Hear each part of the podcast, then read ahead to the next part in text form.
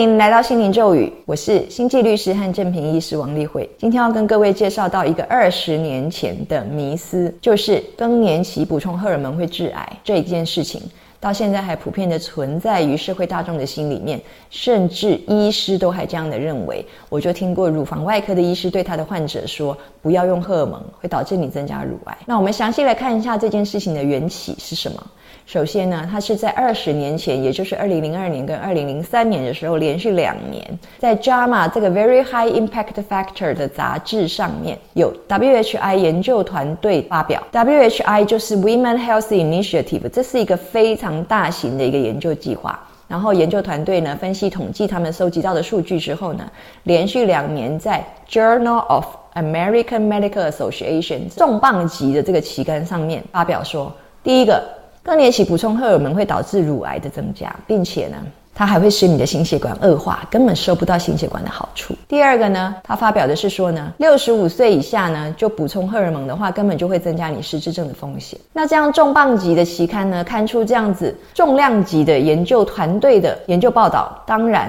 媒体就争相转传嘛。那经过媒体的渲染之后，大概使用荷尔蒙的这些妇女啊，可能有超过一半到六成啊，全部都停掉了他们的荷尔蒙使用。那我们知道呢，在更年期的时候呢，这个妇女身上啊，它有超过三百处的组织或器官呢，会因为这个荷尔蒙的急速下降而开始萎缩。所以呢，更年期并不是只有没看到月经而已，更年期也不是只有卵巢萎缩而已。更年期其实是你有超过三百处的组织跟器官，你的功能都会开始下降。那么我们可以看到，就是呢，在停经之后呢，心血管风险就会明显增高，包括中风、高血压，还有心肌梗塞的风险。那再来的话，我们去看到呢，停经之后，当然骨质的流失就增加了嘛。那上一周我们也跟各位讲到，除了产后忧郁症真实存在之外呢，更年期忧郁症也确实存在，它就会造成你的心情起伏不定、焦虑跟忧郁。那更年期的时候发心悸、恐慌啊，这些类似像那个自律神经失调的事情，或者是潮热盗汗这些，也都是由这个自律神经来调节的，跟这个下视丘中枢有关的这些事情呢，也都是明显的症状嘛。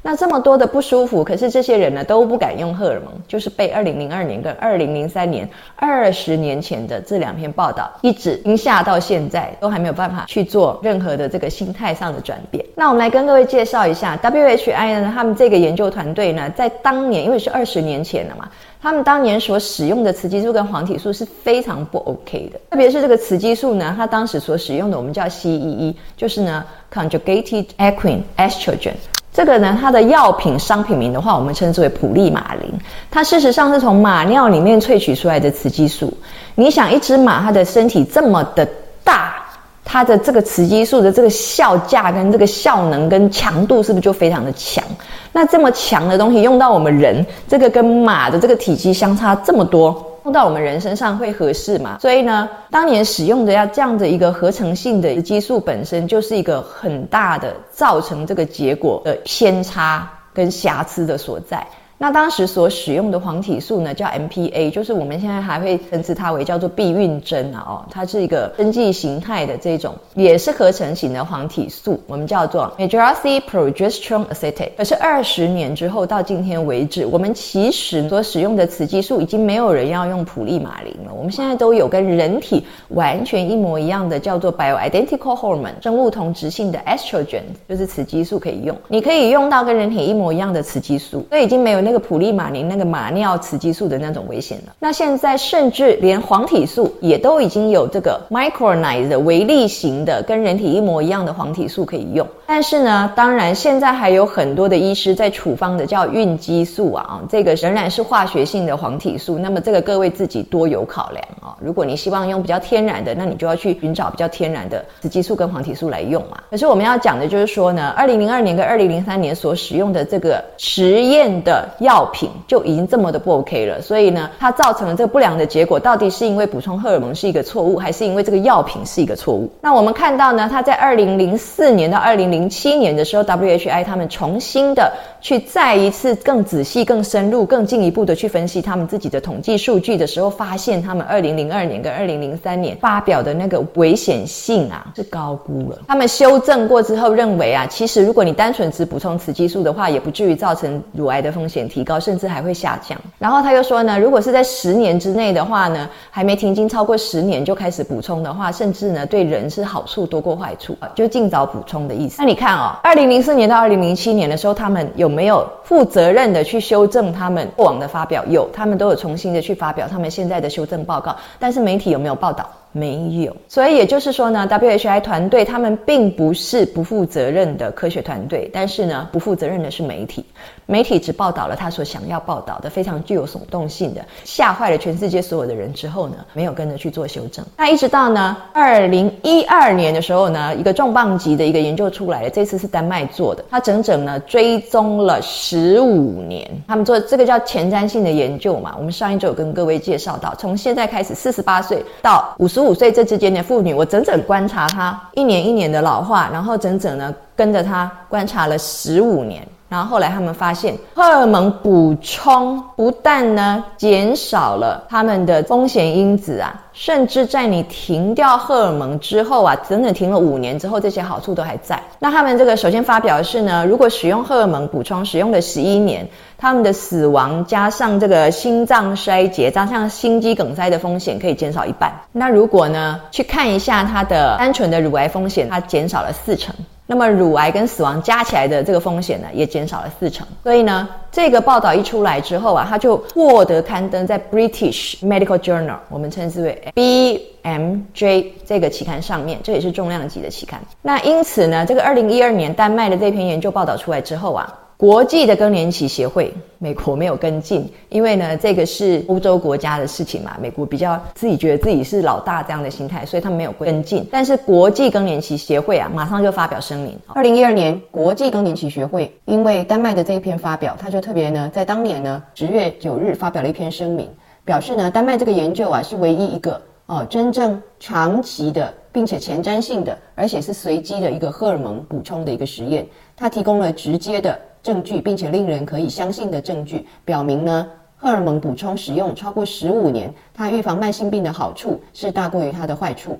并且这项实验也证实了过去五十年来更年期前期或更年期的女性使用荷尔蒙可以呢减少他们的冠心病。啊，就是心脏血管疾病，还有总体死亡率，并且也安全。最后呢，他又提到丹麦这个研究呢，给了我们更进一步的实验的数据，不是说荷尔蒙补充只能够用五年，超过五年就会有危险，而是呢这一项实验整整追踪了十五年，发现呢。仍然可以减少心血管疾病、骨折以及总体死亡率。那接下来我们再看到，在二零一六年的时候，有 Elite 这个研究呢，也提出了认为呢，补充荷尔蒙的好处是多过坏处的。那这项研究呢，它就是觉得说呢，停经十年之内这样的情况来补充的话，对于心血管的好处。也有，然后呢，对于这个各式各样的这些不舒服的这些症状的改善也有。整个看起来呢，他们仍然是觉得是优质的，并没有二零零二年跟二零零三年那样的危险性。那到二零一七年的时候，WHI 这个研究团队啊，他们自己也重新发表了，一样是发表在 JAMA 上面，这个 Journal of American。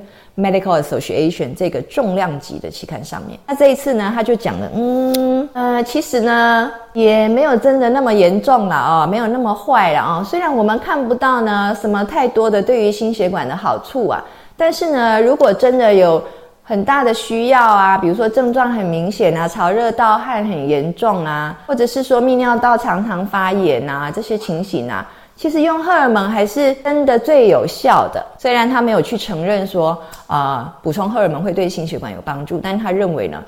补充荷尔蒙其实没有那么危险，并且如果是对于泌尿道感染、对于潮热、对于盗汗的话，更年期的荷尔蒙补充是最有效。然后他特别讲到就是说你要因人而异，主要就是要先排除掉。这些妇女本身有没有那些卵巢癌、子宫内膜癌、乳癌的风险？如果她们没有这些风险的话，那么你是可以合适的考虑帮她们补充荷尔蒙，而且好处会多过坏处。那因为呢，二零一七年 WHI 这个研究团队这样发表之后嘛，所以呢，北美更年期学会啊，就是美洲的北美更年期学会在二零一七年的时候，他们也就愿意。跟着发表了一篇声明，也就是说呢，如果在五十岁到五十五岁这之间来补充荷尔蒙的话呢，感觉是最佳时机，不要超过十年以上，就是停经不要超过十年以上，觉得补充荷尔蒙是有帮助的啦哦。那当然就是要先排除掉他有没有先天的那些家族病史啊，高度危险啊哦，比如说像 Angelina Jolie。他的家族就是乳癌的风险很高，他有 BRCA 的这个基因，然后他们的啊卵巢癌的风险也很高，有 BRCA 基因。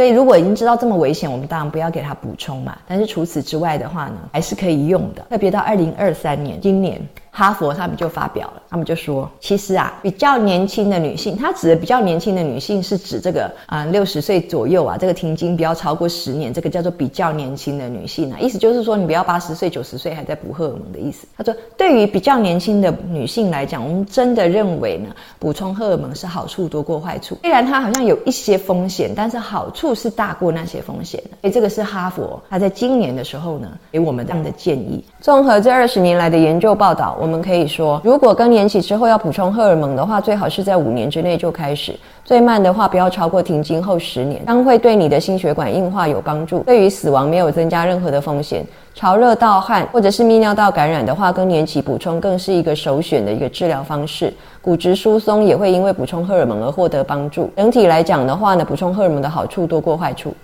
今天要跟各位讲的是说呢，你不一定要勉强你自己去用荷尔蒙，但是我们知道呢，在更年期妇女里面有两成左右的妇女，她们的更年期症状真的非常严重。这个时候，如果你单纯就是因为怕乳癌的危险啊，怕这个对心血管不健康啊，怕这个失智症的风险啊，也就是你到现在还在怕那个二十年前的那两篇研究报道所提出来的风险的话，那我要跟各位讲的是，如果你是在一个安全的状况之下的话，你可以考虑改观念了。你不要再受二十年前的报道影响了，因为呢，新的报道已经出来了，连 WHI 他们自己都改口了。那再来的话，就是呢，现在的荷尔蒙制剂跟当年也完全不一样了。我们现在已经不可能再去用 CEE 这个 conjugated equine estrogen 普利马林，我们不去用这个东西，甚至连黄体素你都不需要去用这个避孕针或者是孕激素这些合成性的东西，现在你都可以找得到有完全。做到跟人体的 progesterone 一样的，